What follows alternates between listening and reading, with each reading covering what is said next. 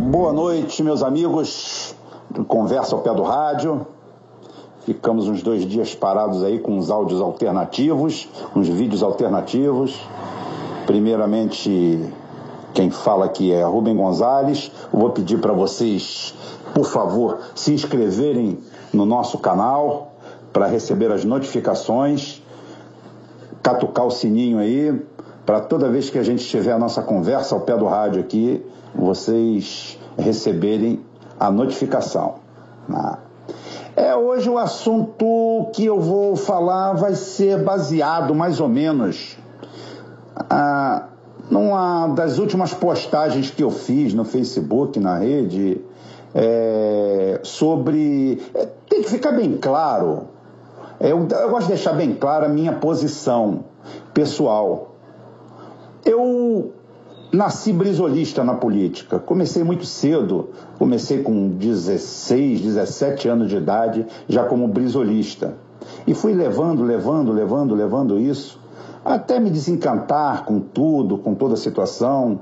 E praticamente a minha vida política, atuante, de frente, de chão, de enfrentamento, de tomar corrida, de tomar tiro de borracha e nem de borracha, outros bem piores. Acabou lá por 94, 95, foi a, foi a eleição do Fernando Henrique Cardoso e eu parei de um tempo. Brizola começou a desidratar, né? A, a Globo conseguiu finalmente o que ela queria, mas o velho nunca se curvou, o importante foi isso. Então eu sempre disse que ele me deixou de herança para o Lula. Só que eu fui pedetista, eu fui atuante no PDT. O PT, eu nunca me filiei ao PT, porque apesar da simpatia grande pelo Lula, eu nunca gostei internamente da forma como o partido é, era pouco transparente. Não havia uma transparência, havia uma. parecia uma frente. E efetivamente uma frente é. Mas não vou vir aqui para discutir sobre isso também, porque eu não vou criar spoiler sobre outras coisas e muito menos é, ficar é, fazendo, fazendo conversas paralelas. Tá? Tratar de assuntos paralelos. O que eu quero dizer é que é o seguinte.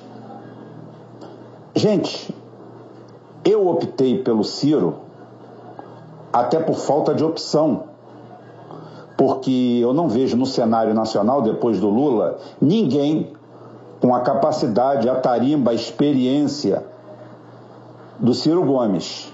Então, mais ou menos é como se eu fosse, se eu fosse para o céu é, dentro de alguns anos, espero bastante, né? E depois encontrar com todo mundo lá e ter um jogo de futebol aonde eu seja o treinador e o Pelé seja meu camisa 10 e ele quebre a perna. Eu olhe para o banco e encontre como opção para mim é, o Maradona o Zé Cambota e o João Chumbinho.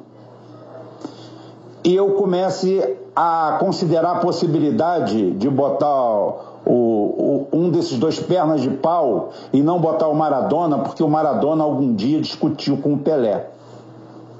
Essa daí, para mim, é a, é a classificação mais ou menos da minha opção pelo Ciro no impedimento do Lula. Não tem outro.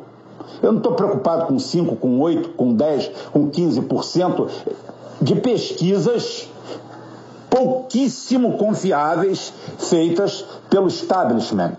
Quem paga essas pesquisas são os golpistas, são empresas golpistas. E agora, por último, saiu uma da CUT que está bem risível, com 60% de indecisos, 40% só de votos aproveitáveis. Os 41% que eles botaram para o Lula, na realidade, são 16%. Isso é só para vocês verem um apanhado. Mas olha só, mas eu topo ir com Lula. Eu topo de cabeça com Lula. Vamos com Lula, vamos. Aonde é o núcleo de resistência? Quem são os coordenadores do PT. Porque não faltam, tem milhares deles apaniguados, recebendo salário, porque, sorry, meus amigos, sorry, desculpe-me, escusa-me, tá? Não existe almoço grátis. Todo mundo precisa de dinheiro para se mexer. Eu não quero dinheiro para mim, nem para nada. Agora, quem tem que organizar é quem tem organização, tem dinheiro. O Sindipetro NF, Norte Fluminense, por exemplo, tem 70 milhões de reais em caixa. Tá? Outros sindicatos têm dinheiro para cacete, tem arrecadação, tem fontes. O, o próprio PT, só de fundo partidário, tem 160 milhões. Então é o seguinte, vamos organizar isso aí, vamos organizar essa merda. Vamos embora, vamos encarar isso aí, vamos fazer núcleo, vamos para cima. Eu não estou ligando de morrer, não. Sem brincadeira, eu encaro. Eu encaro, vamos encarar essa porra. Vamos passar por cima. Vamos tirar o Lula daquela porra na unha. Vão morrer alguns, com certeza, tá na hora. Vamos embora. Vamos encarar essa merda. Vamos arrebentar isso aí. Quem é o meu núcleo? Quem coordena? Tem armamento? Vai ser só na porrada? Vai ser como? Vamos embora. Reunião aonde? Logística aonde? Vamos que vamos. Tô dentro. E aí? O que, que a gente vai fazer? Começa quando? Eu topo. Tô dentro. Começa quando? Aí depois sim, depois eu vou para Lapa, não tem problema, eu vou ficar três, quatro dias bêbado lá, e olha que eu parei de beber, hein? Três, quatro dias lá festejando. Eu vou junto com vocês. Vamos festejar à vontade. Mas depois de ganhar. Porque antes é micareta. Antes é palhaçada. Antes é circo. Antes é festa de quê? Ah, pra é, Lula livre. Lula livre é o caralho. Lula tá preso pra cacete. Tá fudido na mão do Moro. Porque ele quis se entregar. Porque o PT disse que isso aí que é bonito. E ele falou que é legal, que é bacana. Então, olha só, vamos encarar? Vamos. Agora, se não vamos encarar, se é só esse circo que está aí mesmo, tá? É, me desculpe, gente. Vai todo mundo para casa do cacete, que no mundo real eu vou de Ciro Gomes, tá? Porque se ele conta mentira, pelo menos ele conta mentira que eu gosto de ouvir. Eu tô de saco cheio de frouxura, de covardia, de hashtag, de cirandaço, de bundaço, de festa. Porra, eu não aguento mais isso. Como também não aguento nego batendo no Ciro de tudo quanto é lado e fazendo conluio com bandido igual Eunício no Ceará. O cara que esfaqueou o PT pelas costas e o partido pelas costas e o Lula e todo mundo. Porra! Só porque o cara segura meia dúzia de boquinha lá para todo mundo lá do PT? Para o pessoal mamar 20, 20 e poucos mil por mês, como eu tenho a olerite aqui, da esposa do Chicão, por exemplo, que está pendurada no gabinete do, do Lindbergh, ganhando 22 pau por mês, eu tenho olerite aqui. Eu coloco a hora que alguém quiser. Isso aí faz parte dos acertos. Tá? É por isso que eu sou Ciro. É por isso. É em defesa do Brasil, da social-democracia e não dos interesses mesquinhos de meia dúzia.